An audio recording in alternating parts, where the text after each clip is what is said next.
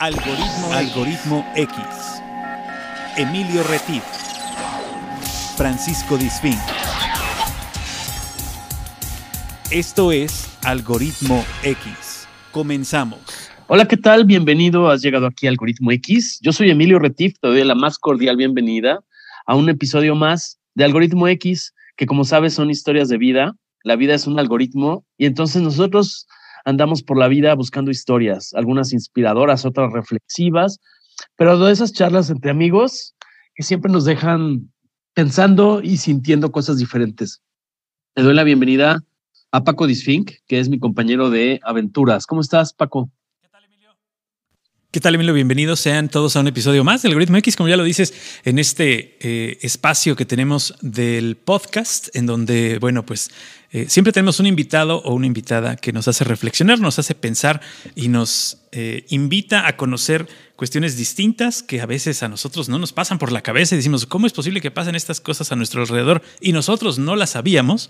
Bueno, pues en esta ocasión les damos la más cordial bienvenida. Estamos ya eh, por terminar el primer mes de este año 2022 y también los invitamos, por supuesto, a seguirnos en nuestro programa de radio que se encuentra en las plataformas de Radio Más a través de eh, las plataformas de FM en todo el estado de Veracruz y también en la, eh, lo pueden buscar en SoundCloud como formato podcast, el programa de radio, o lo pueden buscar también eh, en Spotify. Entonces, en Spotify, si ustedes ponen algoritmo X, encontrarán dos versiones: la versión de radio y la versión de podcast. Esta es la versión de podcast y es un, son contenidos pues un poquito más amplios, un poquito, eh, con un poquito más de tiempo, no son contenidos rápidos como los que se hacen en radio, porque pues como ustedes lo saben, los tiempos apremian y eh, pues el tiempo aire es caro, es muy caro, sobre todo la, voz de Emilio eh, ahora con el COVID es, este, mucho más sexy, entonces por eso es que eh, cuesta más dinero, cuesta más dinero tenerlo, tenerlo al aire. Pero los invitamos a que nos busquen como Algoritmo X en Spotify, en SoundCloud y por supuesto en cualquier plataforma digital por ahí estamos dándola. Si es la primera vez que nos escuchan, bienvenidos, no se la van a pasar nada mal, se los aseguro. Y si ya nos siguen, bueno, pues ojalá y sigan con nosotros durante muchos, muchos años más. Ya tenemos tres años haciendo este podcast, mi querido Emilio. Bueno, no tres años completos, pero desde el 2019 iniciamos este proyecto. Ya vamos por el tercer año, exactamente. correcto. Pues eh, bueno, y la historia de hoy, eh, porque como les decía al inicio, pues nosotros vamos recolectando historias de gente, de personajes diversos, de actividades diversas, generaciones de diferentes generaciones, que nos gusta que nos enseñen cosas, porque al menos yo, Paco, eh, amigos, yo soy el que aprende en cada episodio, porque nos, nos vamos llegando de información diversa, de actividades, oficios, lugares de vida interesantes. Y de hecho, hoy eh, forma parte de esta serie de programas que ha tenido éxito, que es eh, mexicanos o latinoamericanos en cualquier ciudad del mundo. Entonces, nos vamos a ir a Florencia, a Florencia, Italia, que bueno, como contexto, ahora les voy a presentar a la invitada, pero pues estamos a 10.046 kilómetros del centro del país, de México. Eh, nos vamos a ir a, una zona eh, muy bonita en Italia, que cuando puedan conozcan, y si ya la conocen, pues vuelvan a, vuelvan a ver. Es una zona de 378 mil habitantes, más o menos. Eh, es una de las ciudades más importantes, más visitadas de Italia, porque evidentemente es como una capital llena, es como una galería de arte al aire libre. Es un lugar hermosísimo, este, que te ilustra de tantas cosas, tantas tienditas, heladerías, cafeterías, galerías. Bueno, es una chulada, la verdad es que es una chulada. Pero bueno, ahorita vamos a ir platicando cosas, cómo se vive ahí. Y nuestra invitada, que voy a presentar enseguida, eh, ella pues tiene, es bien jovencita, tiene 20 años. Eh, ella nació aquí en Jalapa, desde donde estamos transmitiendo Paco y yo. Y pues bueno, ella nos comenta eh, que su interés por la música empezó desde temprana edad, ya que se formó en el Centro de Iniciación Musical Infantil de la Universidad Veracruzana. Y bueno, eh, en diversos periodos, entre el 2012 y el 2017, ha participado, participó en distintos eventos como solista en la Orquesta de Guitarras eh, de la Secretaría de Educación y Cultura. También ha participado, por ejemplo, en festivales internacionales de coros, eh, en Tlaxcala Canta. Ha tomado clases con Jonathan Harris y ha colaborado en un disco de música infantil de Alejandro Mora. Asimismo, pues ha estado, bueno, participó en el Festival Nacional de Música Infantil, Las Notas de Guido.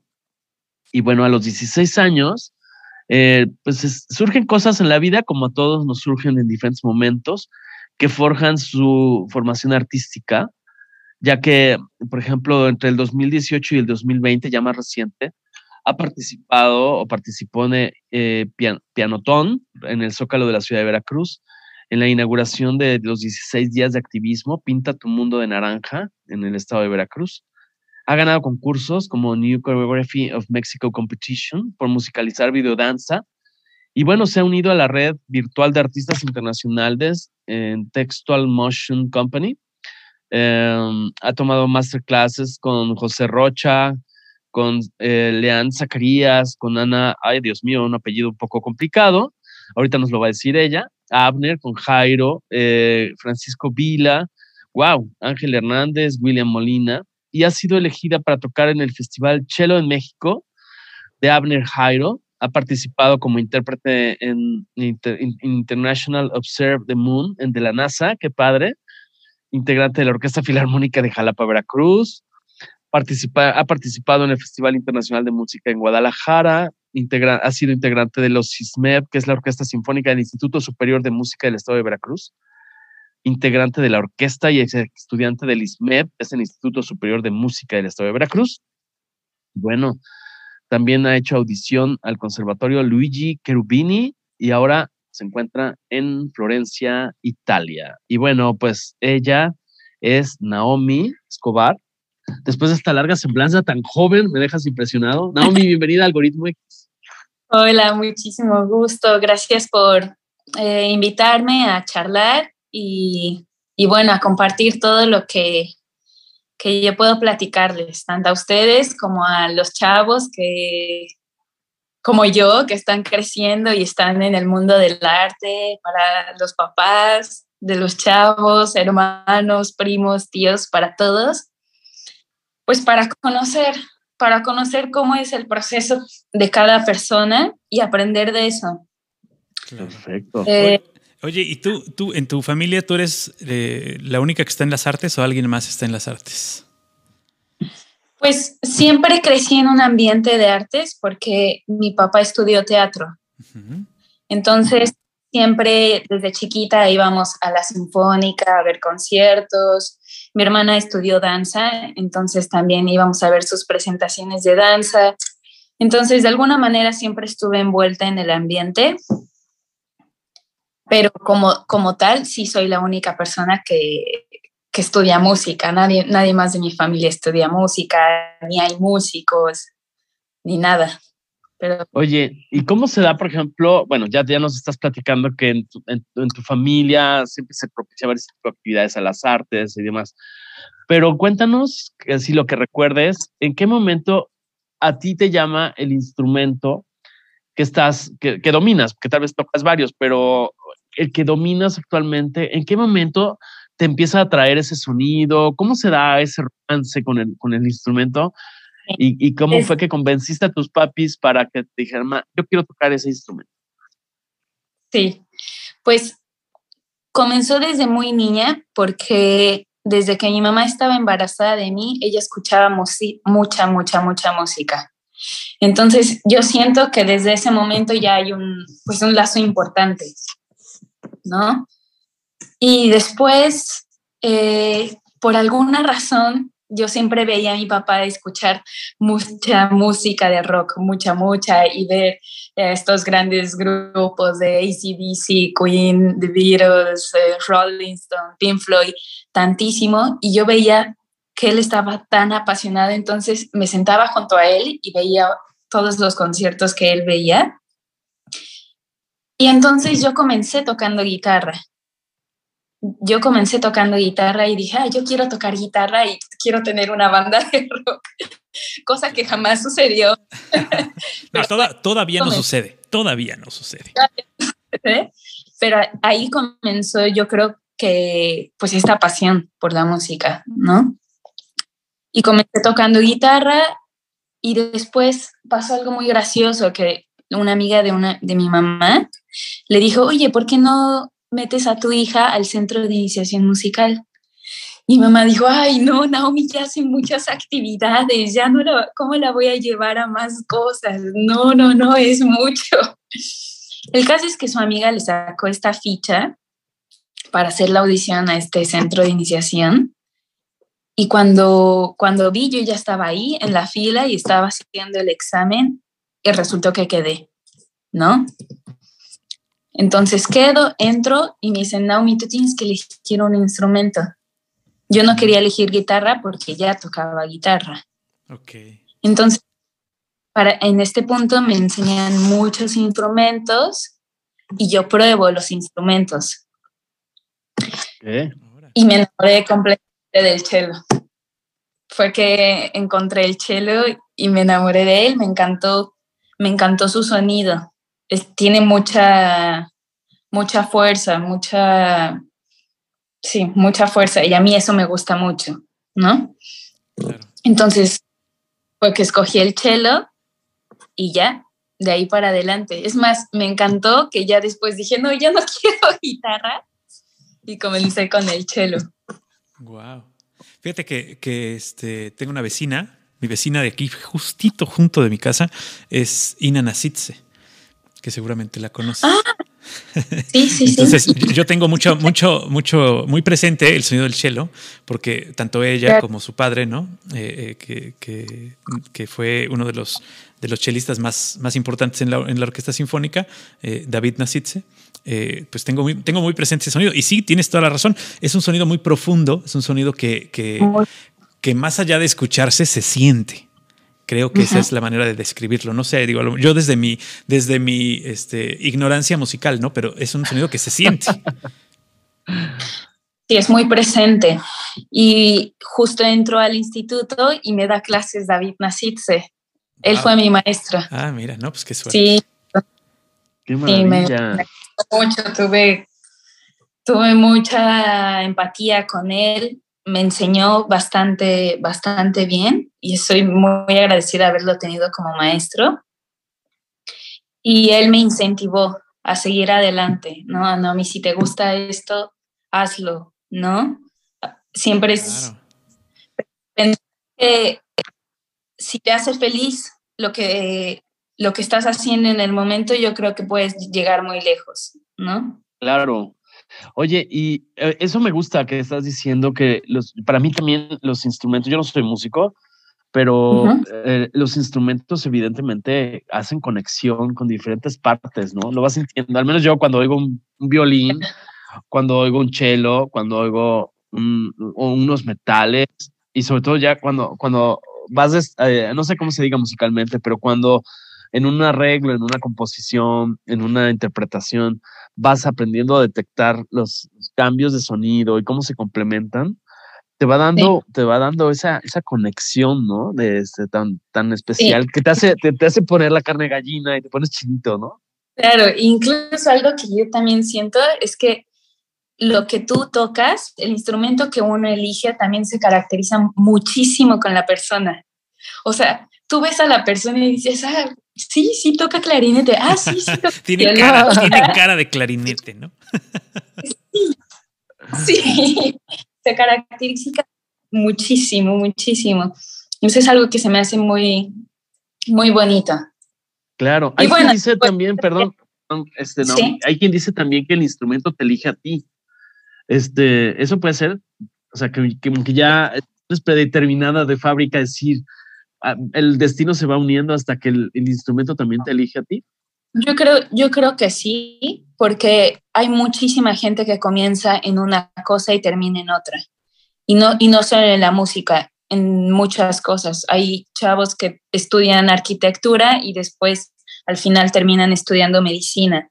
O sea, al final siempre te encuentras con lo que es destinado para ti claro, claro, sí, eh, eh, puedes tener a, lo mejor una idea de lo que quieres hacer y que esa idea también va cambiando con los años, cuando eres más pequeño, deseas otras cosas. Eh, digo, la analogía de siempre, ¿no? Del niño que quiere ser bombero, después quiere ser luchador, después quiere ser, ¿no? pero, pero tu pasión, tu pasión la vas forjando y la vas haciendo y, y te vas topando en esta vida con personajes que hacen que tu pasión crezca. En este caso a ti te tocó pues, tener un gran maestro que te dijo, pues sí, tú sirves para esto, ¿no? Sí. es, y bueno, es, importante también, con los caminos que vas tomando son muy importantes. Son muy importantes. Y los maestros, las personas que están a tu alrededor también. En, general, en el arte, yo creo que es difícil también encontrar, encontrar a un maestro, encontrar a una persona.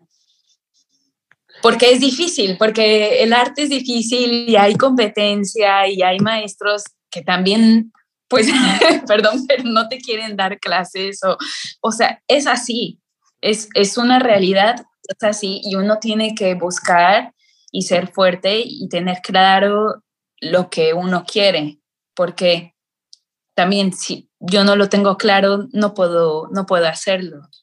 Claro. ¿No? Oye, Naomi, dime una cosa, por ejemplo, en el momento que tú entras a ese centro de iniciación musical y te estás encarrilando a toda esta actividad desde muy niña y que te vas metiendo, pues no lo hiciste nada más como de pasatiempo, ¿no? O de distracción de verano, sino que entiendo que eso no te fue separando un poco de tu vida social, cómo lo manejabas, qué sentías, o has sido una niña comúnmente sociable o eres, hemos platicado con ojalá algún día los conozcas, son un par de jóvenes que son pianistas, Alexander Vivero y este, María, Hahnemann, María, Hahnemann. que, la verdad, wow, ese, y sí que se ve que ellos también en sus eh, ensayos y en sus escuelas y en el conservatorio, pues tienen que prescindir de mucha vida social. cómo fue en tu caso eh, cuando te empezaste a separar un poco de tus amistades? ¿O cómo, cómo fue tu, infancia, tu adolescencia? Cuéntanos. Yo creo que en mi caso sí es un poco diverso, porque siempre he sido una, una chica muy sociable, demasiado. Entonces, a mí, lo que, por ejemplo, a mí me cuesta es tener bien mi tiempo para cada cosa, ¿no? Porque yo, yo iba a ensayos y acabando ensayos yo decía, no, yo me voy a ir con mis amigos y me iba con mis amigos y me dormía tarde y me despertaba y iba a una clase. Después de mi clase me iba a comer con otros amigos, ¿sí? Que obviamente tenía sus, sus contras y también tenía sus pros. En, en ese sentido, yo soy todo lo contrario, ¿sí? Yo yo hago las cosas y acaba el concierto, ah, pues vámonos, acaba el ensayo, ah, pues vámonos, así. No, yo creo que también porque siempre hice muchas actividades de chiquita, iba a natación, iba a pintura, hacía muchas cosas. Entonces, con el paso del tiempo yo también tuve que ir aprendiendo a saber cómo administrar mi tiempo con cada actividad que yo tenía y enfocar mi atención a cada cosa. Claro, claro. Sí, hay que darse tiempo para todo. O sea, eh, no puedes limitarte a dejar de hacer algo si puedes también meterlo en, digamos que lo que lo que tú tienes como, como una meta y por lo que escucho es que tu agenda esté siempre llena y no, si tienes un espacio libre, pues hay que usarlo, ¿no? Hay que, este, exacto, o sea, no, no tienes por qué dejar de hacer las cosas, más bien, espérame tantito que acabe yo esto, ¿no? Y agarro ya, entonces me voy con mis amigos y, cuando tienes algo eh, que tiene que ver con tu formación o con eh, las cuestiones, digamos, serias, pues también lo haces, ¿no? O sea, no, no dejas de hacer una cosa por otra. Sí, exacto. Justo así, cuando me estuve preparando para la audición de acá, era así. Dije, ok, debo de administrar bien mi tiempo y ya, me puse mis metas, pero cuando tenía mis tiempos libres, yo me iba de fiesta, yo me iba con mis amigos, porque ¿no? Mi personalidad es así. En cambio, tengo amigos que no son así. yo creo que sí, cambia mucho dependiendo de la persona. Claro. Oye, y dime una cosa, por ejemplo, eh, ¿Cómo se da el, proceso, si nos quieres compartir, de cómo es que llegas a, Florencia? Esto es, estabas en Jalapa, eh, te llegó una convocatoria para una audición, te llegó una convocatoria para una beca, tú la buscaste. Este, ¿Cómo se da este proceso? Porque también esta serie de programas donde hemos hablado con gente de, diferentes edades, eh, em, oficios, profesiones, que terminan en lugares inimaginables. Me gustaría saber si tú en algún momento de tu infancia, adolescencia, habías visualizado Italia, te llamaba la atención Florencia en particular, y cómo fue este proceso de, de búsqueda, ya sea que tú buscaras a Florencia o Florencia te buscara a ti. Pues yo creo que fue las dos, porque yo, yo me soñé, yo me soñé en Italia. Yo me soñé y cuando ya estaba, cuando yo quería, cuando estaba por acabar el ciclo previo del, del ISMED, yo dije, yo quiero hacer la licenciatura fuera. O sea, yo, yo mi licenciatura estoy segura que la quiero hacer fuera, ¿no? Y comencé a buscar varios maestros pero por alguna razón no, incluso iba a tener una entrevista con un maestro en otra escuela y no, y no al final yo decidí no tomarla porque por alguna razón no me llamaban los otros países, me llamaba aquí. O sea, yo decía, yo sentía algo, yo, yo sabía que tenía que venir aquí, a Florencia, yo lo sentía. Y antes de venir, tiempo como dos años, dos años antes de, tener mi audición, yo me soñé, yo me soñé estando acá. Entonces, cuando yo me sueño o lo siento, yo estoy segura que es ahí. Y bueno, para esto también tenía una, tengo un amigo que estudia acá, que también es mexicano y toca cello, y lo conocí justamente. Entonces yo le pregunté sobre el conservatorio en el que él estudiaba, de su maestro, de todo, yo me puse a investigar a su maestro y me encantó. Me encantó. Yo dije, voy a hacer la audición ahí. Y ya. Sabía que tenía que venir y, y basta, lo hice. Ok. Sí, lo tenías, lo tenías ya visualizado en ti. O sea, esa era así como tu meta. Y, bueno, ¿y por qué, ¿y por qué Florencia? ¿Florencia es así como eh, el, lugar donde se debe estudiar? O, a ver, cuéntanos. Yo creo que depende mucho lo que uno quiera. Porque, es decir, tú te puedes ir a estudiar, no sé, a Suiza, a Inglaterra, a donde sea pero pues siempre depende de lo que tú quieres hacer y lo que te gusta hacer.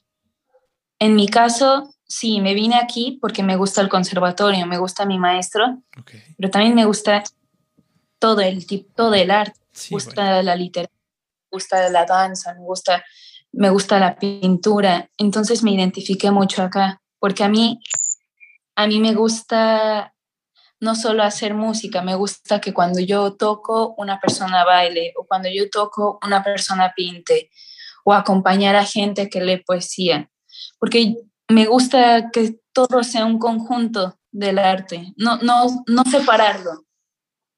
Me gusta mucho crear cosas y antes de venirme acá hice justamente este concurso, que fue un concurso a nivel nacional con un amigo, se llama Otokani, que él es bailarín.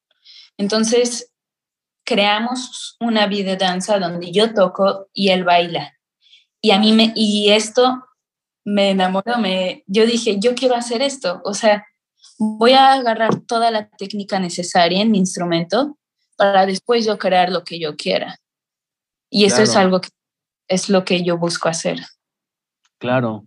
Oye, ¿y a qué chelistas admiras? O admira desde niña o adolescente, ya cuando te empezaste a conectar con este instrumento. Me imagino que tienes algunos referentes, a alguien que te admires, vivo o que ya no esté vivo, pero que digas, wow, es el mejor chelista de la historia de la humanidad. Cuéntame. Bueno, admiro a muchísimos. No, te, no podría decir solo uno, pero admiro mucho a mi ex maestro, que en paz descanse, a David Nasitze. Admiro mucho a mi maestro Luis Capilla, que me preparó y estuvo conmigo en todo este proceso. Admiro mucho a Jacqueline Dupré y a Rostropovich. Ok. Muy bien. Me encantan. Y, y sí, admiro muchísima gente, admiro también a mis amigos y a mi familia que me apoyó y me dio consejos de vida para ser fuerte y venirte a estudiar al otro lado del mundo. Admiro, admiro muchísimas cosas. ¿Cómo, ¿cómo, has, hecho este, eh, este proceso de separarte de casa, de irte a estudiar? Eh, ¿Eres una, eh, un, ave libre o eres un ave de, de, jaulita? Este, ¿Cómo te consideras? O sea, ¿te costó trabajo? ¿Te estás adaptando? ¿Ya te adaptaste o no te costó nada de trabajo? fue muy, fue, fue, muy gracioso porque cuando yo ya me estaba viniendo, para mí fue muy fácil decir, ah, sí, me voy a Italia, me voy a Florencia. Esto. para mí, en serio, fue muy, muy fácil decirlo. Incluso cuando lo hice, yo aún no lo sentía. Hasta que llegué aquí, dije, ay, estoy en el otro lado. O sea, hasta que llegué aquí realmente lo sentí y más porque yo no hablaba nada de italiano, no conocía, hasta ahora yo no puedo decir que conozco toda la cultura italiana, apenas la estoy realmente conociendo a la gente, todo realmente fue muy distinto. Entonces, sí, me ha costado, obviamente hay días en los que uno se siente triste y extraña a su familia, es completamente normal. Claro. Pero también también sé que, yo quería esto, ¿no? Entonces solo me toca adaptarme y encontrar, hay algo que una vez una persona muy importante me dijo y es encontrar la belleza en los cambios. Y yo creo que ah, eso es algo muy, algo que uno pues siempre tiene que tener en cuenta, porque a veces nosotros los cambios los vemos como algo tedioso o como algo que cuesta trabajo o como, sí, o algo que es muy, muy complicado de llegar a conseguir. Claro. Pero si, tú lo, si tú lo ves como es algo bueno para mí, es bonito y me gusta el cambio que voy a hacer, yo creo que también todo fluye de mejor manera. Ok. Oye, ¿cuántas veces antes de estar ahí ya permanentemente viajaste a Italia? ¿O cómo ah, hiciste todos los preparativos? de buscar dónde vas a vivir, etcétera? ¿O todo fue remoto y para ti ya habías estado o no habías estado y para ti todo ha sido una sorpresa y un cambio constante? para mí todo fue súper nuevo porque yo nunca había viajado. Yo nunca había de México, nunca, nunca. Wow, nunca había valiente. Nunca había ido a Estados Unidos. Es más, mi inglés eh, es una porquería, todavía tengo que trabajar. para aquí y hablar inglés porque no hablo bien el inglés. Es la, era la primera vez que yo salía de, de Jalapa, de Pacho Viejo, que aparte está, que es un pueblito muy cerca de Coatepec. Sí. Es un pueblito cerca de, de Jalapa, o sea, del campo a una ciudad. Fue un cambio muy, muy contrastante. Claro qué valiente tú y qué valiente tu familia. O sea, ¿te llevaron ellos o te dijeron así, adiós y ya? Sí, para ellos también fue como, yo creo que ninguno realmente lo creía, porque cuando yo les dije, voy a hacer la audición, ellos no me creían que la iba a hacer, era como, bueno, sí, no, mira, verásla. Pero cuando vieron que era en serio y que yo de verdad quería hacerlo, ya pues sí, fue muy sorprendente para todos. Em, y, justamente como me gusta hacer cosas en conjunto con otras artes, a mí se me ocurrió la idea de hacer funciones de danza con música en vivo. Entonces lo que yo hice fue ir a hablar y hablar con dos amigos que son bailarines y tienen una compañía de danza en Jalapa y les platiqué y les dije, de esta manera yo puedo recaudar dinero eh, y bueno, irme, irme, ¿no? Les platiqué lo que quería hacer y mi idea era yo con un cuarteto de música tocar música clásica y popular, ¿no? Porque también me gusta eso, me gusta tocar de todos los géneros, no solo música clásica. Y entonces que ellos al mismo tiempo estuvieron en escena. Les gustó el proyecto, empezamos a hacer ensayos, yo les propuse la música, ellos me, enseñaron las coreografías que estaban armando. Ok. Lo hicimos y después programamos varias presentaciones en Jalapa y estuvo bastante bien. Yo la verdad no me esperaba que fuera a ver gente como lo vi. No me esperaba que sí se fuera a llenar el teatro y que sí hubiera gente, no me lo esperaba y, después, wow, salgo y tengo que hablar y yo estaba muerta de nervios, pero estuvo bien. Estuvo bien. y es muy agradecida con, con estos chicos, con esta compañía y con mis amigos, con toda la gente que me, que me apoyó. Claro. Oye, ¿y cuánto? ah, perdón, adelante. esta, Fue, esta fue como una labor en equipo, ¿no? Para, para poder este, lograr este sueño que, que, pues ahora se está viendo ya, eh, se están viendo ya los frutos, ¿no? Claro, y era algo que pues a ellos también les convenía, ¿no? Porque tanto tiempo sin bailar con esta pandemia, claro. de bailar, estuvo, estuvo bastante bien nos vino, nos vino muy bien a todos.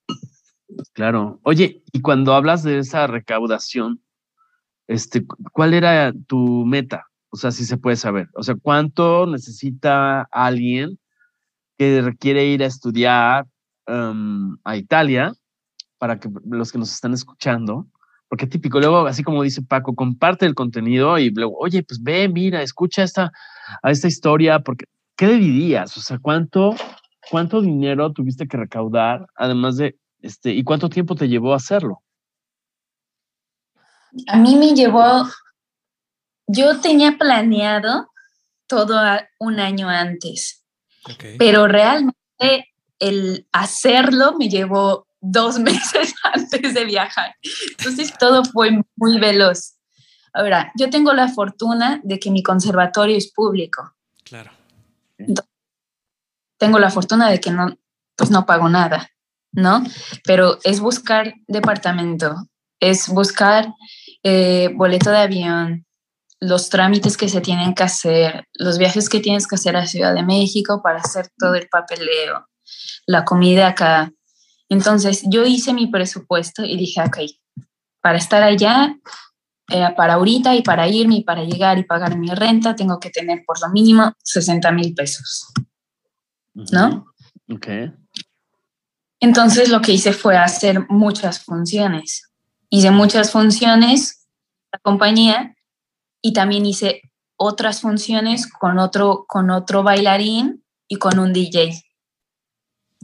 Eso fueron unas que se hicieron mucho en Coatepec.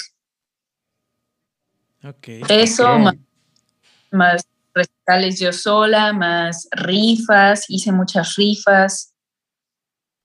Eh, vendí pinturas, vendí, vendí cosas mías, vendí ropa, vendí mi, vendí mi guitarra eléctrica, eh, libros, o sea, sí, vacié mi cuarto. Sí, básicamente cambiaste un sueño por otro. Sí. Busqué becas que, por ejemplo, ahorita en Veracruz ya estaban cerradas, por lo tanto yo ya no podía entrar de nuevo pero hice muchos oficios para mandarlos de nuevo a, la sede de gobierno cultural y que me dieran apoyo. Muchas cosas. Ok. Yo creo que... sí, yo creo que si uno tiene presente qué es lo que quiere, hay muchas formas de, de siempre buscar. Es decir, no, no tienes que ser rico para lograr una cosa. No. Yo creo que, porque siento que a veces existe esta idea de que en México, yo, yo siento que existe esta idea de que todas las personas que se van a estudiar al extranjero es porque tienen mucho dinero. Y no, no es así. Yo creo que uno puede buscar muchas formas, solicitar apoyo al gobierno, solicitar apoyo a las sedes culturales, eh, hacer tus funciones, hacer recitales, vender cosas, hacer rifas, uno puede hacer muchas cosas. Y, claro. si lo quieres y lo, lo planificas, lo logras. Estoy segura.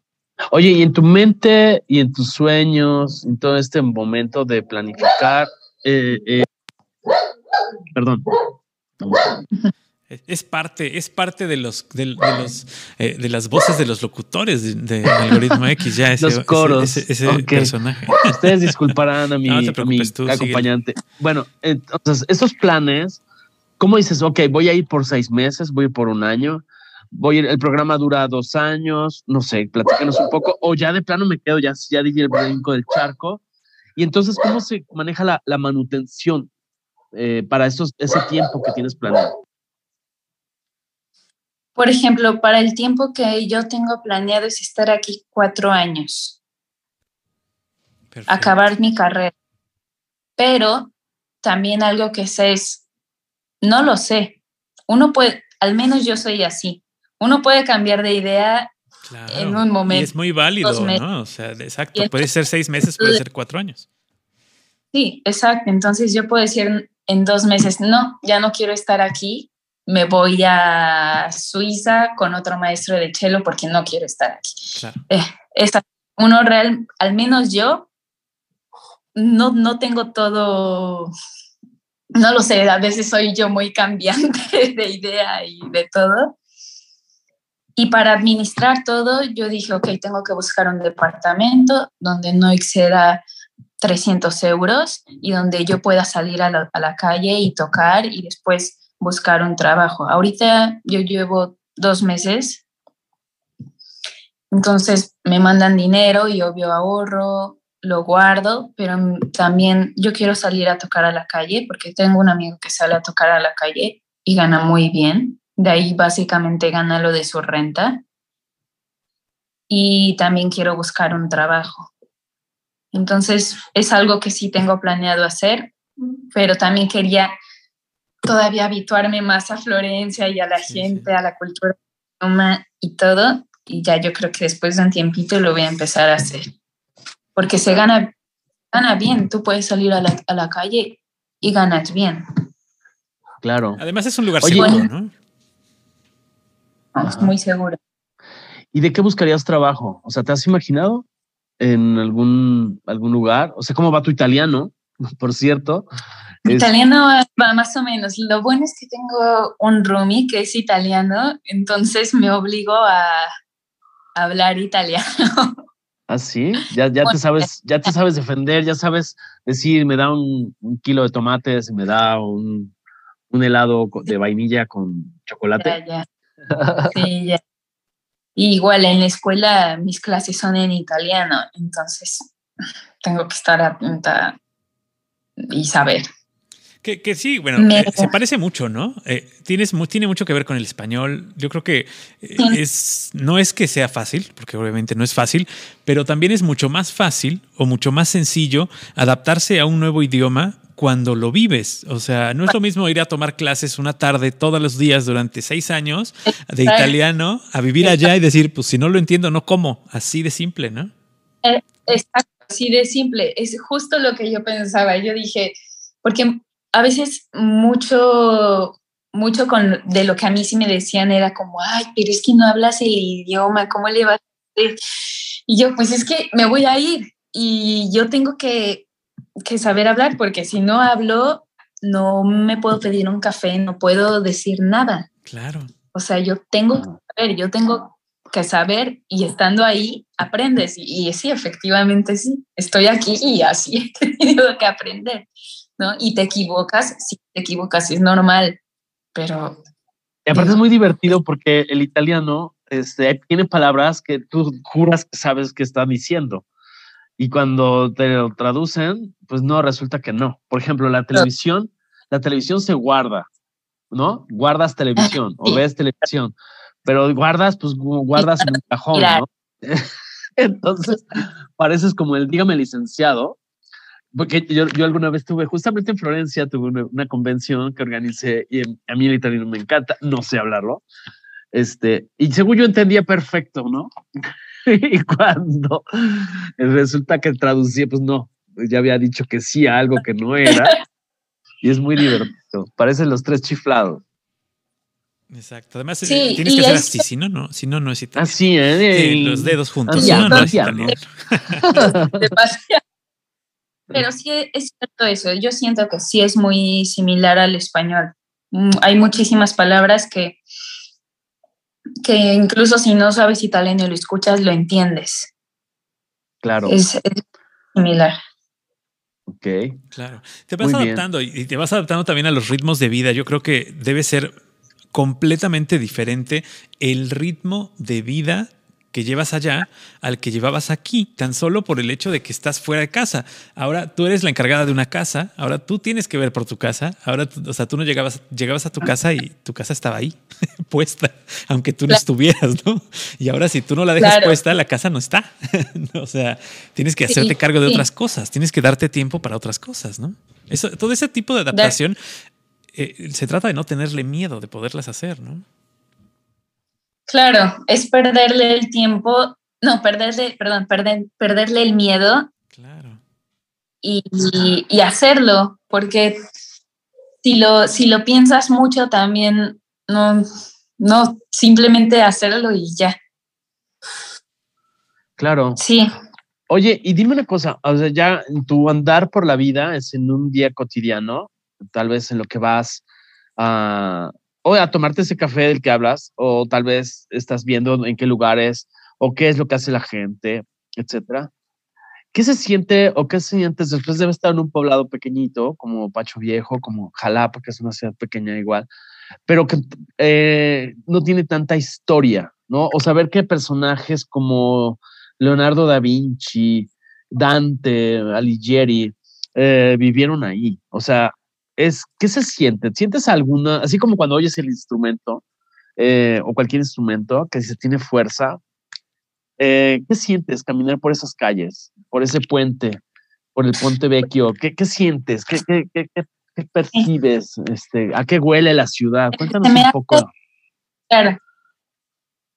Se me hace algo muy, muy sorprendente, pero, pero a la vez también yo pienso que me falta mucho por conocer y por saber. Entonces, cuando estoy en esos lugares, no solo, no solo pienso como en estos personajes importantes, sino también en, wow, qué increíble y en cómo yo también lo veo desde mi punto de vista, ¿no? O sea, en cómo yo me siento en ese lugar yo lo pienso más en cómo yo me siento a cómo la gente se sintió en, aquel tiempo. Claro que cuando entro a un museo, entro a ver una exposición sobre Dante, que el otro día fue una exposición de Dante, a mí me sorprendió mucho. Hasta miedo me dio, yo sentí miedo y yo quería irme porque sentía miedo de, de estar viendo estas pinturas, esta historia, estos libros viejos, a mí me dio bastante miedo y yo dije, no, me voy de ¿no? Entonces sí, varía muchísimo. Claro, pero es padre, es darse, darse permiso de sentir, ¿no? O sea, fluir, un el miedo, porque vivimos en una sociedad eh, que actualmente parece que está penado el sentir miedo, sentir tristeza, o sea, como que no sé, ¿tú qué piensas, no? O sea, si ves cómo se codifica en, muchas redes sociales, o sea, la sonrisa así, la sonrisa 43 y los pulgares arriba, este, y como que, pues a veces también es bueno sentir miedo, ¿no? A veces también es bueno sentir nostalgia y tristeza. ¿Qué piensas? Sí, es. Y no, no siempre cuando estás frente a algo significa que, que es bonito. Claro. Y que, y que es bello solo por el hecho de ser arte. No, hay cosas que tú las ves y no te gustan, hay cosas que tú las ves y lloras y sientes miedo y no quieres estar ahí y te vas. Claro. ¿No? Y es totalmente válido, así como igual tú puedes estar en un lugar acá y no sentirte cómoda. Es, es lo mismo. Claro, pero sí. que también están Sí, yo creo que sí te inspira. pero yo, yo creo que te inspira más la vivencia de lo que estás viviendo en ese momento, sentimiento, para después usarlo. Exacto. No, no el hecho como tal. Claro, el hecho de que tú estés allá y de que tú tengas estos sentimientos, eh, a lo mejor de, añoranza, de estar en Jalapa o de estar con, con, tu familia o lo que sea, todo eso sirve o te va a servir o te va a funcionar como inspiración para crear porque eh, esa es la mente artística, ¿no? El, sentarte en una banca, en un parque, eh, a pensar qué vas a hacer y, combinarlo con todo, todo el bagaje que traes, pues supongo que eso te va a funcionar para, para crear mejores cosas, ¿no? Sí, sí, claro. Y sí, es toda una aventura. Además, eres muy joven, como bien lo dijiste hace un rato, y creo que es, es completamente válido y, mucha gente le tiene miedo a eso, y lo hemos platicado con muchos invitados que hemos tenido. Mucha gente le tiene miedo al cambio, le tiene miedo a decir, ya no quiero hacer esto, a decir hasta aquí, a decir, este, quiero darle un, giro de 180 grados a mi, a mi vida, ¿no? Eh, cuando no es malo. No importa la edad en la que estés, no importa el momento en el que estés en tu vida. Si ya no quieres seguir haciendo lo que estás haciendo, pues tienes que poner cartas en el asunto y dejarlo de hacer y hacer algo que realmente te llene. Y entonces no es malo. Eh, digo, tampoco es una, una propuesta eh, eh, de tu parte decir, pues yo no sé cuánto voy a estudiar, ¿no? No, no, no, no se trata de eso. Se trata de, ok, ahorita estoy haciendo esto, estoy contenta, estoy llena haciendo esto, pero si más adelante me llena hacer otra cosa, pues lo voy a hacer, ¿no? Es súper válido. Y es súper válido, súper válido. Y saber que tengas la edad que tengas, no es malo hacer un cambio. O sea. Claro. Oye, y hasta ahora, por ejemplo, hasta ahora, o sea, ¿cómo, cómo les dirías, si es que te está escuchando a alguien de tu familia en este, en este episodio de podcast, qué es lo que más te ha sorprendido? Que digas, wow, o sea, esto es maravilloso, no sé, el que andes en bicicleta, el cómo se ve la gente en las motocicletas, los motorinos, lo hablábamos antes de, de iniciar, ¿no? Que es muy particular, eh, cómo se vive. ¿O qué te ha llamado la atención? ¿Él te ha subido algún tren y que digas, wow, o sea, en México hay pocos trenes? Cuéntanos un poco así tu anécdota, todos tus chocoaventuras, como decimos en México. El top ten de cosas que Naomi ha tenido en su cabeza por ser, por estar fuera de México. Lo que creo que lo que más me ha sorprendido es cuando por primera vez fui a Plaza de la Señoría de noche.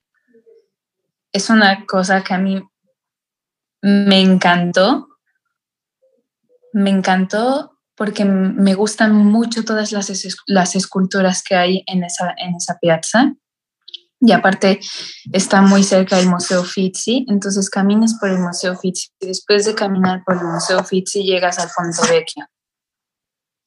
Entonces, todo, hacer ese recorrido de noche y mi primera vez en Florencia fue algo bellísimo. Yo cuando, cuando lo hice estaba casi casi llorando. Fue una sensación tan, tan acogedora y me sentía, me sentía muy bien, me sentía muy en paz, me sentía muy tranquila y muy feliz de estar mirando todo lo que estaba mirando.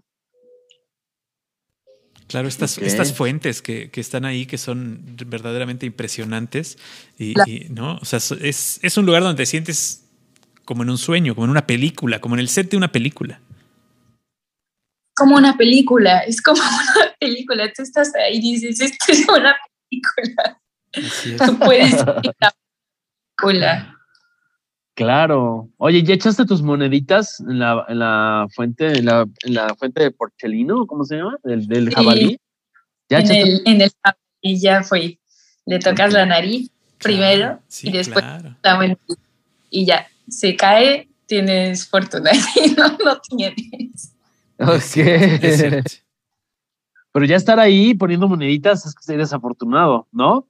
O sea, con dinero o sin dinero, pero eres afortunado estar caminando por, el hecho de estar ahí, claro. Exactamente. Sí, sí. Es, es, parte, es parte de esta eh, adaptación a un nuevo lugar en donde pues pretendes hacer una gran parte de tu vida, que, que si tal vez no sea, tal vez no por tiempo, sino por la importancia que va a tener en tu formación, eh, eh, eh, esta etapa en tu vida que apenas estás iniciando, que esperemos, esperemos realmente que continúes con, esta, con este entusiasmo que, que estás iniciando durante toda tu carrera. Y si no, cambies, o si cambias de, de, ciudad, o cambias de maestro, o cambias de, de, conservatorio, bueno, pues que sigas con el mismo entusiasmo. Pero sí, aunque yo sé que no te gusta mucho planear a futuro así lejano, ¿cuál es el siguiente paso después de estar en un conservatorio en Italia? ¿Cuál es el siguiente paso para un músico o para un artista? A mí me gustaría compartir todo lo que sé en México. Eh, y con mis amigos, con mis familiares, con mis compañeros de clase del, del instituto, me gustaría compartir lo que sé y también me gustaría hacer mis propias cosas, tener mi propio cuarteto de músico, de música donde pueda tocar muchos géneros de música y al mismo tiempo que haya muchos bailarines en escena y que haya pintura. Quiero hacer mis propios proyectos donde se incluya todo el arte. Es algo que quiero hacer.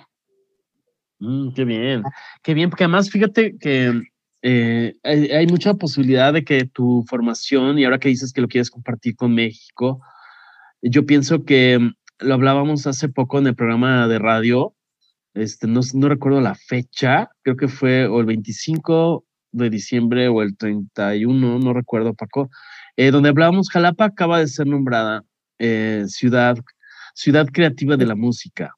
Entonces, lo vi. ¿Lo viste? Ok, y es un tema que talento como tú que se está formando, talento jalapeño que tiene talla mundial como Javier Camarena, que también ya estuvo con nosotros, eh, yo pienso que es un gran reto. Entonces ahorita yo te sugiero, bueno, seguramente ya lo, ya lo sabes, pero em, que te nutras de todo eso, no por copiar, porque yo pienso que no tenemos nada que copiar, pero sí inspirarnos en qué es lo que hacen en otras ciudades, qué es lo que hacen al respecto y cómo nos organizamos creo que sería maravilloso que, un talento como tú pudiera estar de regreso, no sé, en unos años y poder sumar a este, a este conglomerado de actividades creativas y artísticas. Sí, definitivamente, porque también yo estando acá, también valoro mucho más en México y mi casa y, y todo lo de allá. Entonces, para mí sí es muy importante regresar a, compartir, a compartir todo lo que yo he estado acá, porque finalmente estoy acá por México, ¿no? Y es algo que, lo voy a hacer y que debo hacerlo. Claro, y que, que seguramente eh, también al estar allá puedes conocer otros formatos en donde la municipalidad pueda hacer un trabajo por el arte por las personas que les gusta el arte. Eh, y no se trata de copiar, se trata de innovar en el sentido eh, estricto de enseñarle a la gente que está encargada de estos proyectos artísticos en nuestra ciudad que las cosas se pueden hacer de otra manera, que las cosas se pueden hacer mejor. No digo que lo hagan mal, pero se pueden hacer mejor las cosas se pueden hacer mejor. Y entonces esta experiencia que tú vas a lograr en estos años que estés por allá, creo que sí, sí es muy importante eh, y, la verdad que te felicito por tener esta mentalidad de devolver un poco lo que aprendes. Eh, porque, pues, ¿de qué sirve ser el mejor en lo que haces si no se lo vas a compartir a nadie? ¿No? Exacto. Sí. Eso es, un, es un básico en aquellos que se profesionalizan tanto y tanto y tanto en alguna cosa, pero se lo quedan ellos mismos, ¿no? Eh, nos ha tocado por ahí eh, toparnos con personajes que son lo máximo, las, tienen todos los títulos colgados en su pared y ya, ¿no? O sea, y ahí están, guardados en un cajón. Y esto es algo que pasa muchísimo, ¿cierto? Entonces, el gusto por compartir es, es algo muy bonito. Incluso incluso yo estando acá, compartirle a mi roomie italiano mi cultura mexicana. De, solo eso ya es algo que se disfruta muchísimo, ¿no? Entonces sí, conocer y, y todo. Claro. Oye, Italia es la tercera comunidad más grande de mexicanos en, Europa. Eh, después de España, después de Alemania, está Italia. Sabemos, ya Paco lo ha dicho reiteradamente, que no son números exactos. Ronda oficialmente, estamos cercanos a los 6.000 mexicanos en, Italia, pero bueno, em, no sé exactamente en Florencia. Pero mi pregunta es, si tú ya has hecho algún acercamiento a título personal con las autoridades que nos representan en Italia, que esa es una de sus funciones.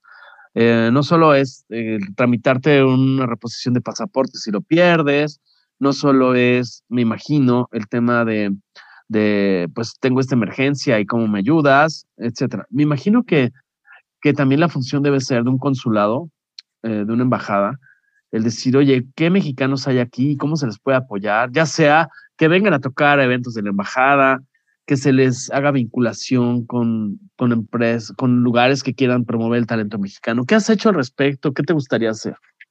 Justo sé que esto se debe hacer y es algo que no he hecho, pero mi plan es ir y, y pues que sepan, ¿no? Que soy mexicana y que estoy aquí por si hay algún evento, por si ah, se necesita cualquier cosa, que ellos puedan recurrir a los mexicanos que están acá.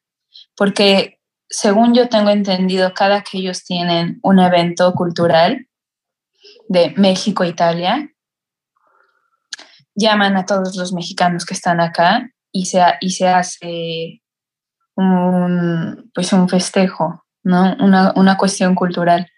Entonces, es algo que, que yo quiero hacer, ir con ellos para pues que sepan que soy una estudiante mexicana y que, está, claro. que estoy aquí.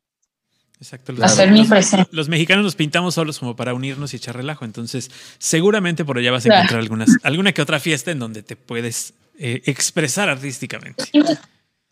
Y, y, ya me he encontrado acá, en por ejemplo, en mi conservatorio conozco a una chica que es mitad mexicana, mitad italiana. Y luego otro día me encontré una mexicana. Hay bastantes mexicanos acá.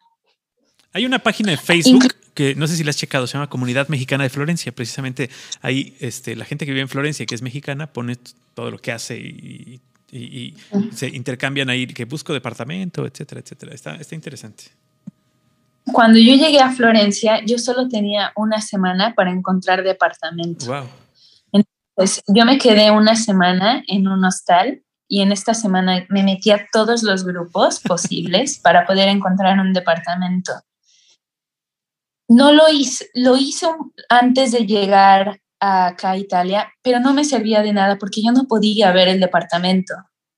Claro. Entonces, yo no me quería comprometer a, con una persona con un departamento si yo no lo veía antes.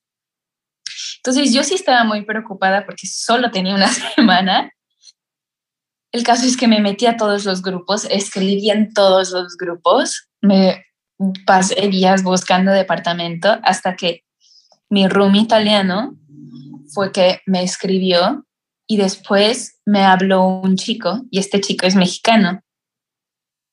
Y ahora vivo con tres hombres y dos son mexicanos y uno es italiano.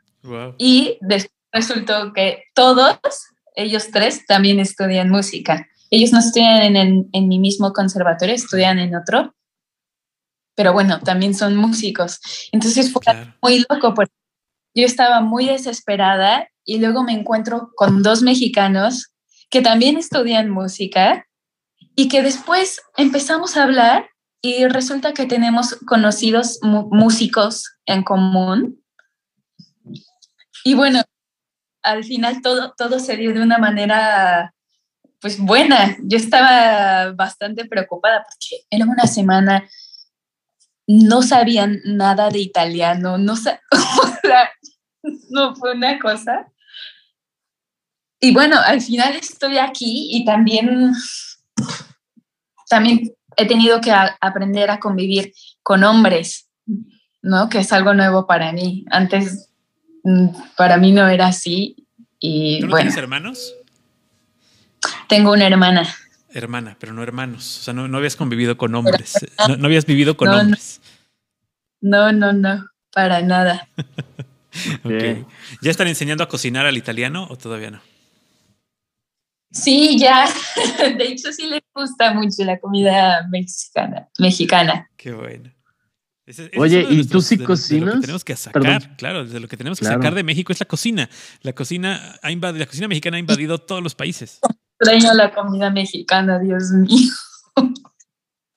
Oye, pero ¿qué cocinas? O sea, vas al súper, vas al mercado, este, lo pides por, por alguna aplicación y tú lo preparas, preparas una vez a la semana, todo lo de la semana. ¿Cómo manejas esta parte de, de, tus, esto, tu alimentación?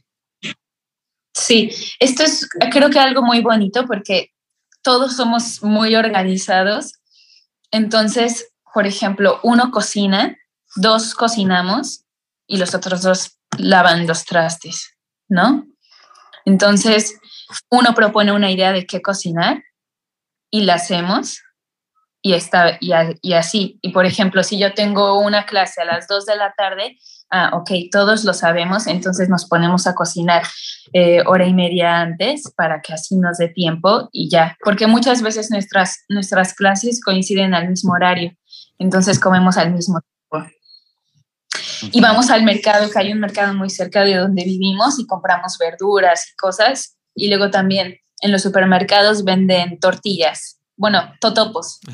Entonces, de vez en cuando, cuando yo extraño mucho los chilaquiles, compro las tortillas, compro salsa, le pongo, le pongo un chile, un tipo de chile que hay acá, y ya hago una salsa que pica y hago chilaquiles, ¿no?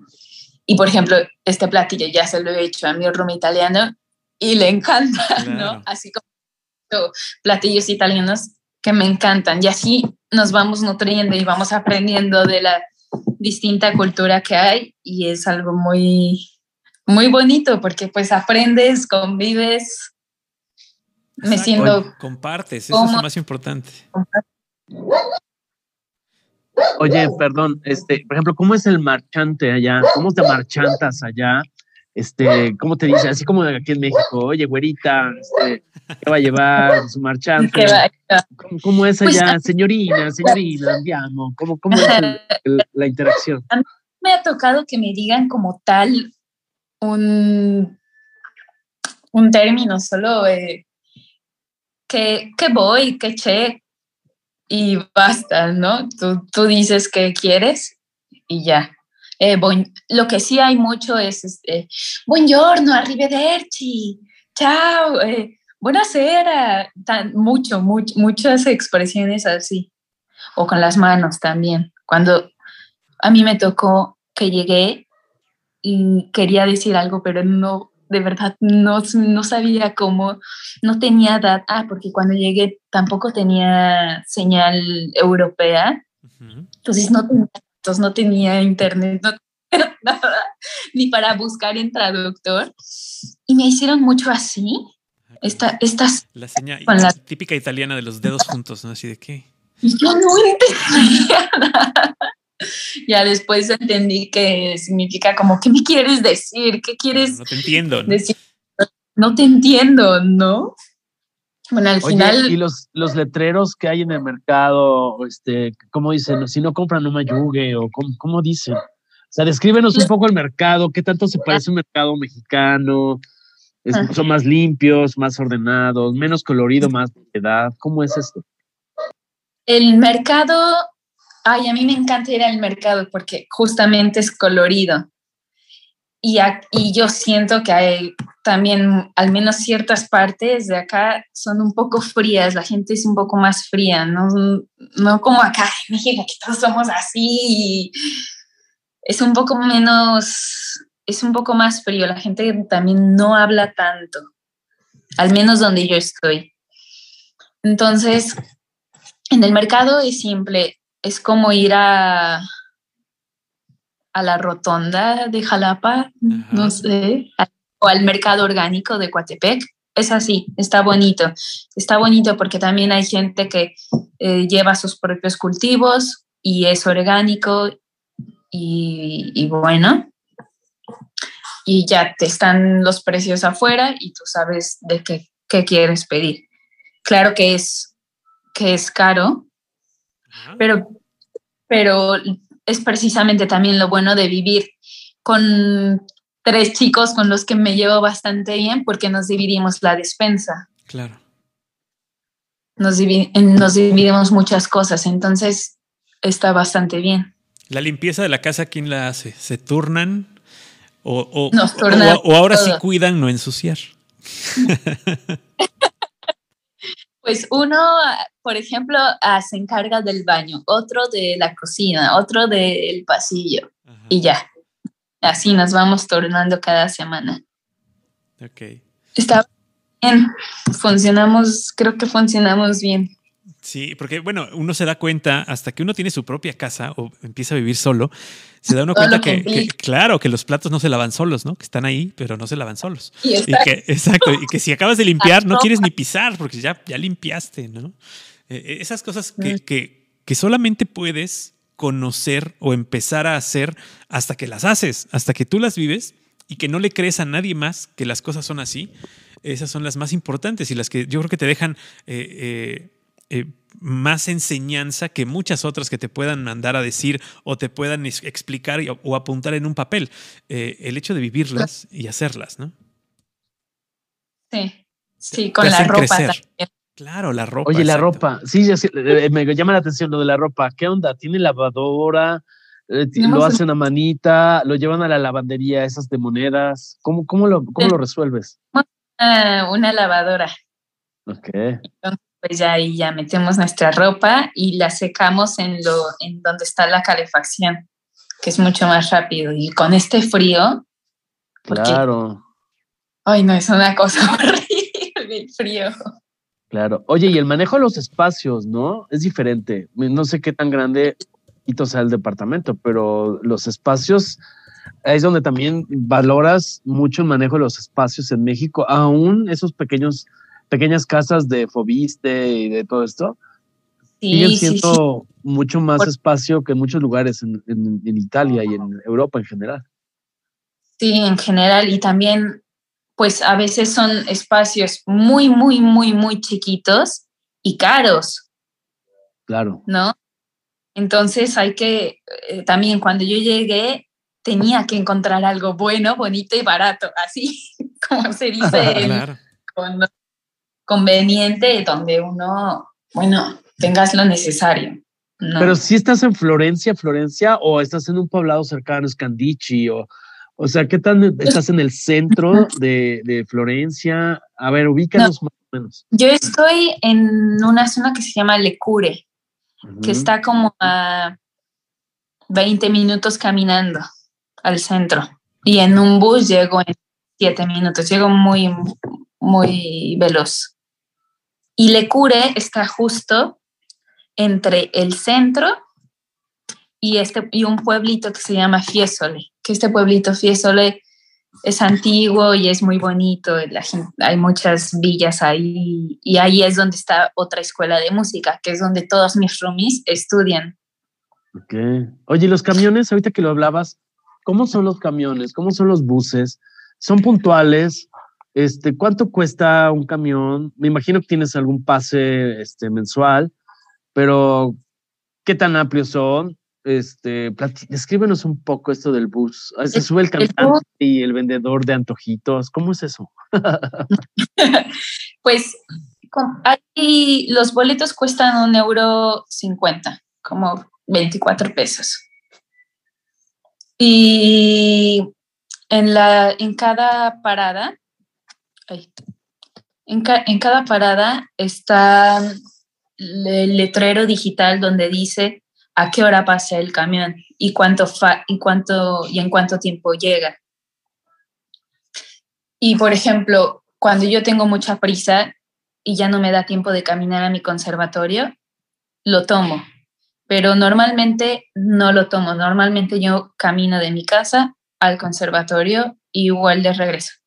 Porque ¿Con el instrumento? ¿Vas con el instrumento a la espalda? O sea, y no es muy pesado. ¿Cuánto pesa un instrumento de estos? Pues mi chelo sí pesa algo como 5 kilos, pero por ejemplo, para mí no es nada porque todo es plano. Todo es plano, tú caminas y todo es plano. Entonces, para mí no es tan cansado como cuando estaba en Jalapa, en el centro de Jalapa, y son subidas y bajadas, y ahí sí es vas subiendo la calle Barragán, que es muy famosa, que es una subidota, o cuando son bajadas y también tienes el peso en la espalda del chelo, no se compara. Entonces, yo estoy aquí y me siento muy bien, me siento muy cómoda y me gusta. Además, hago ejercicio así. Claro, agarras un poquito de calor porque ahorita es temporada muy fría, ¿no? Están este, en los 5 o 7 grados. sí. En las mañanas hace frío. Es, También por las mañanas he estado, como quiero conocer un poco alrededor de donde vivo, salgo a correr. Y la primera vez que salí a correr, yo me fui muy confiada pensando en que no iba a sentir tanto el frío. Después no, no me tuve que respetar porque lo sentía muchísimo. Yo jamás había sentido esto que se siente en las orejas, que sientes que se te caen del frío. el frosting es impresionante. Estás en el, en el conservatorio, ¿cómo se llama? Luigi. Se llama eh, Conservatorio Luigi Cherubini, que está a nombre de un, de un compositor italiano. Claro. Muy bueno. Ah.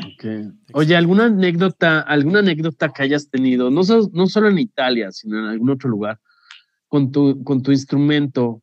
Por ejemplo, ¿Alguna vez lo has olvidado? Así como algunos olvidamos el paraguas por distracción o algo, alguna anécdota este, que hayas tenido con tu mm. instrumento. Bueno, pues no, nunca me ha pasado que lo he olvidado, pero cuando tuve que viajar con él acá, fue una cosa caótica. De verdad que mi chelo parecía mi hijo. porque pues yo nunca había, lo, había viajado con el chelo en avión en un viaje tan largo, de un día. Y luego llegué a, la, a Frankfurt, que yo nunca había estado en Frankfurt, en un aeropuerto que por lo que sé sí es grande. Tampoco hablaba inglés, no sabía nada. Y yo no sabía si tenía que recoger mi, mi chelo ahí, porque hice escala. Después, después de tanto tiempo me enteré que no, que no lo tenía que recoger ahí ya que llegaba directo acá a Florencia. Pero yo sí estaba muy espantada por, por si no llegaba a Florencia, porque yo llegué a Florencia y estaba esperando mi equipaje y llegó mi maleta y yo no veía mi chelo. Y dije, ay no, ¿qué voy a hacer? O sea, ¿qué voy a hacer? Pero no, al final llegó y todo. Y, y pues ya Nada más cuando aquí de repente se viene la lluvia, lo, lo, cubro a él y no a mí. Sí, claro. Es como un hijo, es, es, es más que un hijo. Claro. Oye, ¿le platicas? ¿Platicas? O sea, digo, no está, no está mal. O sea, yo quiero que todos hemos hablado con nosotros mismos, nos vamos dialogando, o, no. El que me diga que no es cierto, el que está para psiquiátrico es él. Pero, ¿le hablas? O sea, tiene un nombre no, cuando, vas caminando, ¿qué, qué, qué sí le he puesto un nombre a mi chulo y no, no le he puesto un nombre, no sé por qué. Tal vez ahorita no, tal vez después piense en ponerle uno. Lo que sí siento es que si mi chelo es un humano, siento que es un hombre, no siento que es una mujer. Eso es algo que... Y, y sí, sí, tengo cierta comunicación con él. Es un poco extraña. ¿Por qué? No, no sabría. extraña? Cuéntanos. A ver, eso está bueno. Cuenta. No sabría. Es difícil, no sé, de explicar. Es algo que yo, yo estoy con él, lo estoy tocando y, ay, no, no sé cómo, cómo explicarlo. Esa, conexión, es que esa conexión es especial. Esa conexión es muy especial entre, entre el artista y su, y su instrumento. ¿No? O sea, que tú le digas, hazlo bien al instrumento, ¿no? bien, por favor. Sí, cuando, luego cuando hay cambios de clima es un, es un rollo porque sí cambia mucho el sonido. con la humedad. La humedad o el clima muy seco o así, entonces. Oye, y, además de esa relación, esa interacción con el chelo, que pequeño, pequeño no es, este, mm, ¿cómo lo, lo mantienes? O sea, le das su, así como cuando los perros los cepillamos o, o al celular le limpias la pantalla o al coche le limpia las llantas con Coca-Cola para que brillen. ¿Qué le haces igual al chelo? ¿Tú lo sabes afinar? ¿Cómo es toda la relación con el chelo? Sí, sí, sí, lo afino, lo limpio, siempre que antes de empezar a tocar y después de tocar, lo limpio con una franela que yo tengo, siempre es importante limpiarlo. Este, cuando recién llegué acá a Florencia, yo necesitaba un ajuste porque como viajó en el avión, yo tenía miedo de que por toda la presión le pasara algo, entonces tuve que desmontarlo todo y cuando llegué acá, yo no, yo no sé poner el puente exactamente como debe ser, entonces lo tuve que llevar a un laudero, también mi arco para que lo ajustaran y hicieran ciertas cosas.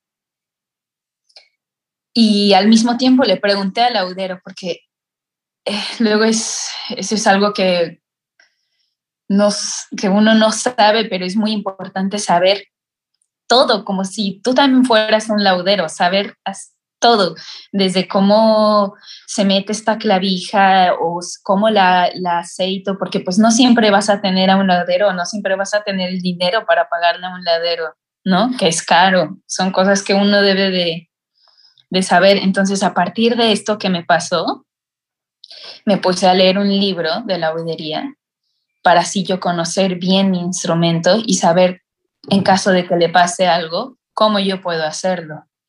Claro, son como primeros auxilios cuando tienes un bebé. Sí. No, y es que sí, La, labor de un laudero es, digo, también, obviamente, es especializada, tienen muchos años haciéndolo, eh, parece, pareciera fácil, ¿no? El, hacerlo. Te lo cuento como anécdota porque mi hija toca la guitarra, la guitarra eléctrica, y a mí se me hizo muy fácil cambiarle las cuerdas. pues no, no es fácil.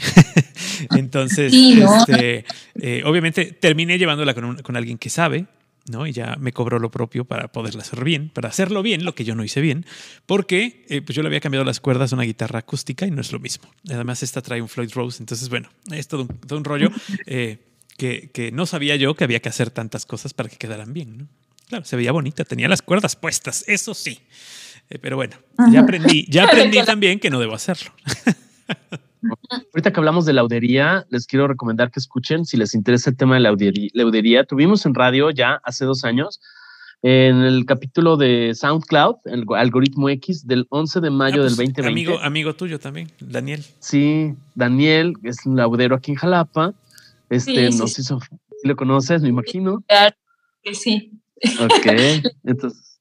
Poco. Ok, entonces, por eso es muy importante la relación con, con el instrumento, ¿no? Ahora, ¿ya has tenido cuántos chelos?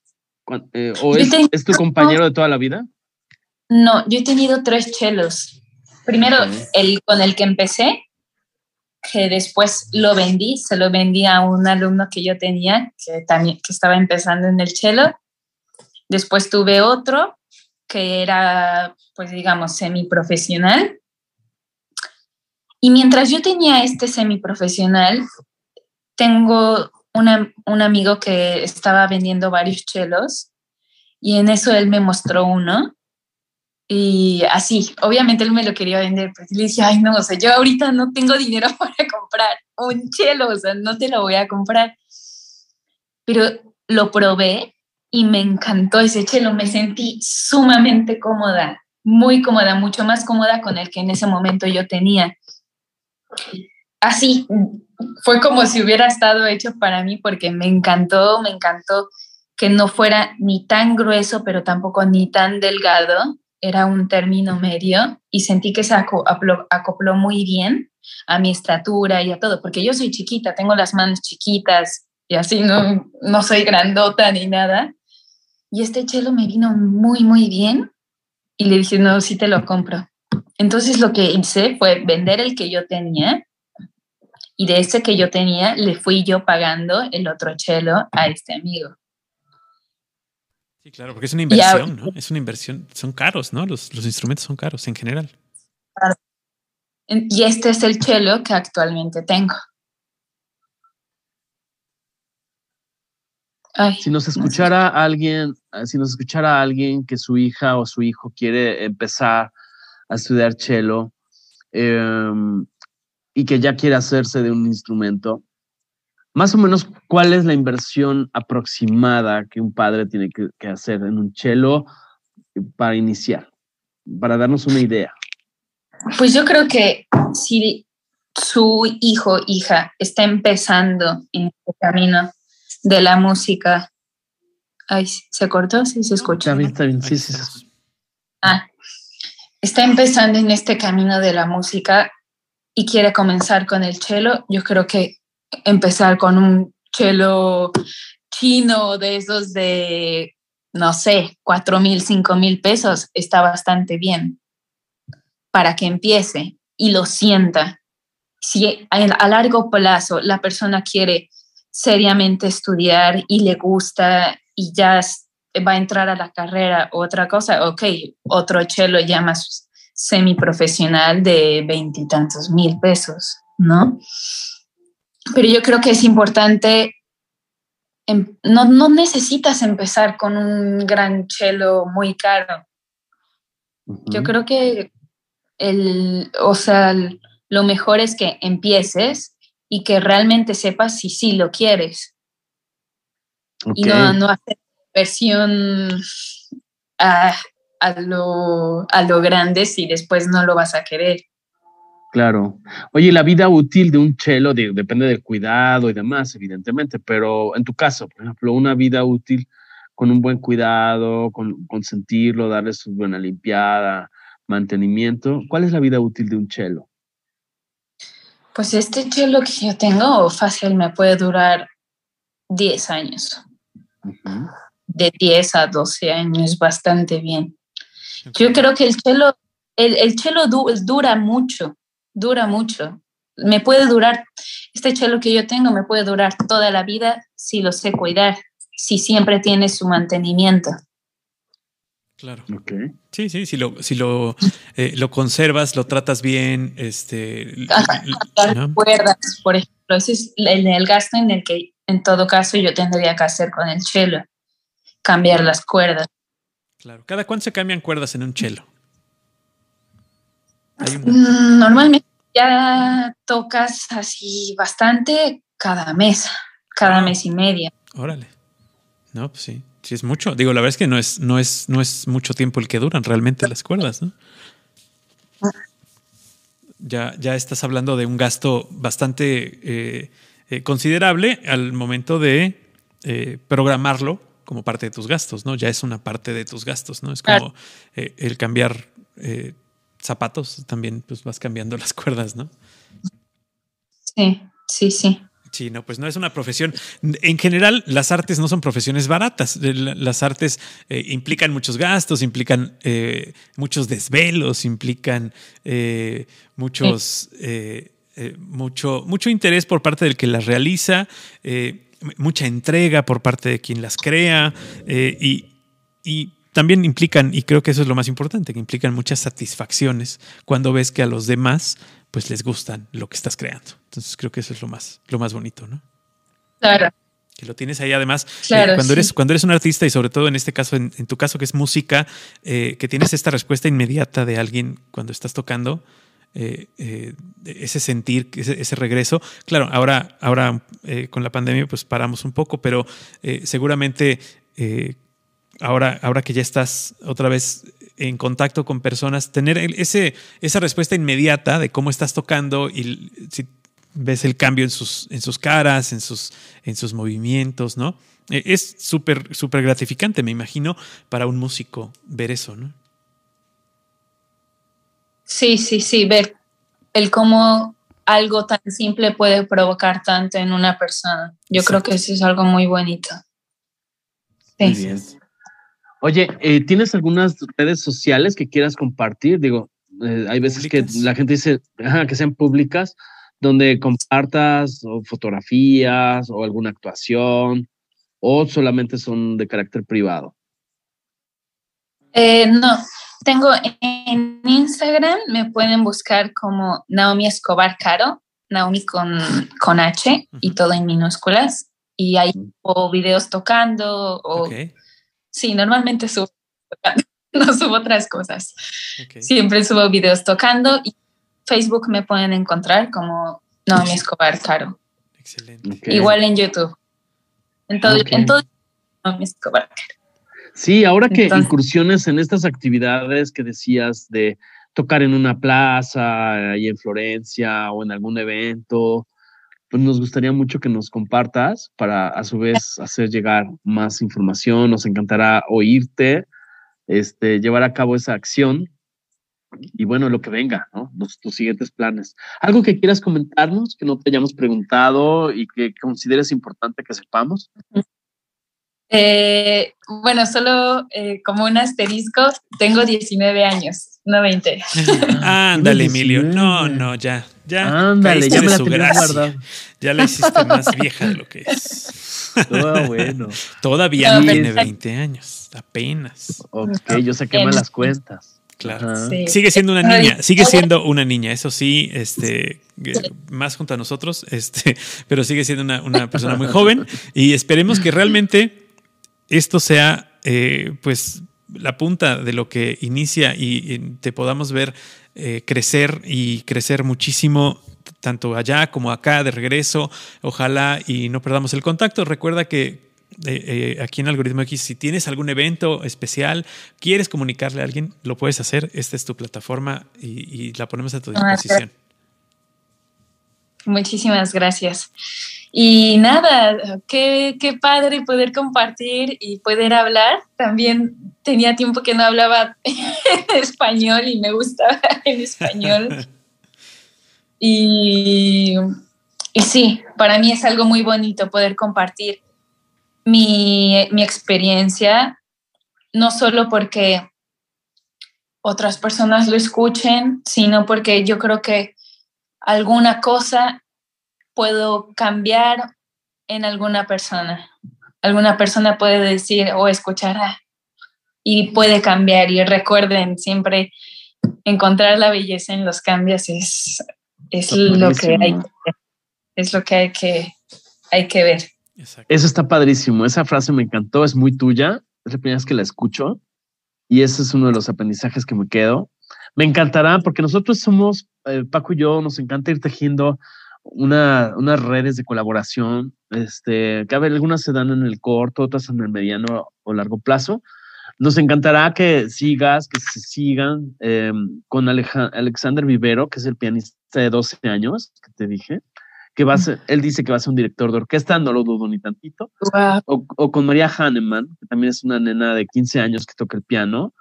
Me encantará que sumen el talento, porque en nuestro país está ávido de que cambiemos ese paradigma de que nosotros no sabemos trabajar en equipo. Justo, sí. Síguelos en redes, escríbeles. Este, yo pienso que tienen un gran futuro, talentos mexicanos maravillosos. Yo te quiero agradecer que sin conocerme hayas accedido a tener esta charla. Yo te, te vi por ahí en algún lugar y dije, yo llego a ella porque llego. Y así fue, yo te agradezco muchísimo. Wow, sí, no, estoy muy agradecida de poder compartir todo con, con ustedes y con todas las personas. Y se me hace algo, también algo muy bonito que hagan este tipo de cosas, porque yo creo que siempre es importante que se sepa, que se sepa la voz de las personas que están haciendo esto y que están generando esto. Muchas veces no, no se escucha o no se sabe y yo creo que es muy bonito que hagan este, este, este tipo de trabajo. Qué linda, gracias. A nosotros nos encanta eh, abrir una, una, ventana desde, desde donde hacemos este programa y que las personas puedan asomarse por esa ventana y ver otro tipo de vida, otro estilo de vida en donde eh, a veces lo vemos tan lejano, tan lejano, cuando puede ser tan cercano como tener una jalapeña en Florencia. Sí, desde Jalapa. Y hay unas historias maravillosas. Por ejemplo, una de las que más me gustó, este, que hemos tenido, no, no con gente de música, pero conocimos a una mexicana, ya se fue, se salió. Ok, es probable. Ok. Estaba, estaba como en el teléfono. Sí, ok. Bueno, vamos a esperar a ver si se conecta. Pero bueno, este, bueno, les decía, a ver si se incorpora. este, Lucía eh, Silverstein, que a veces nos escucha desde Suecia. Me encantó la historia de ella que cuando estaba en México hizo, hacía radio, el núcleo Radio 1000, nunca se me va a olvidar. Y claro, y ahora regresa y después trabajaba en Volvo. Ahorita está trabajando y habla en sueco. Órale. Se transmite, ya no trabaja en Volvo, regresó a, la radio. Entonces, esas historias maravillosas, esas me encantan. Pero bueno, vamos a ver si logramos restablecer la comunicación para despedirnos. Ya estábamos en el cierre. Pero bueno, esa frase de no hay que tener miedo a los cambios es padrísimo. bueno, queda, queda para la posteridad en los programas de, de Algoritmo X con este que en realidad a lo que le tenemos muchas veces miedo es al cambio. Y aquí tenemos que encontrar lo bonito del cambio. Está padre. Exactamente. Pues bueno, si no logramos restablecer esto, eh, en comunicación hasta Florencia, eh, les agradecemos mucho que nos hayan escuchado. Ahí está. Ahí, Están, perfecto. Ahí está. está. de regreso. Ahí está de regreso. ok. Ya volví. Muy bien. Empezábamos despidiéndonos, esperando que restableciera la comunicación. Decíamos que tu frase nos encantó, nos la vamos a, quedar para recordarla cada vez como un mantra. No hay que tenerle miedo a los cambios, hay que agradecer los cambios, disfrutar los cambios. Y bueno, agradecerte, agradecernos a nuestros amigos que no son prácticas tiktokeras de 15 segundos, son profundas que tal vez la gente la escuche por partes. Nos escuchan en 50 y cacho países, el reporte más reciente y gracias por, por, estar aquí con nosotros. No, muchísimas gracias a ustedes y bueno, igual esperamos vernos en otro capítulo. Sí, claro que sí. Eh, eh, tómalo, tómalo de verdad como, como una invitación eh, para tus próximos, para lo, próximo que tengas en tu, en tu carrera que tengas algún cambio importante o una presentación, pues aquí está el espacio. Eh, y podemos hacer después tal vez algún, algún eh, episodio con personajes de la música que, están fuera de México y que son mexicanos, y, por ahí ya podemos juntar a varios. Entonces también está interesante tener abierta esta ventana.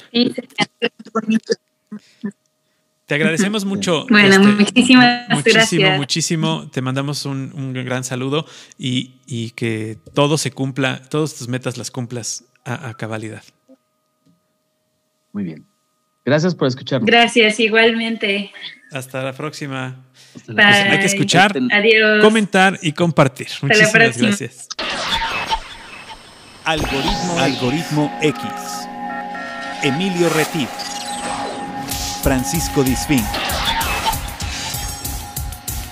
Esto fue Algoritmo X.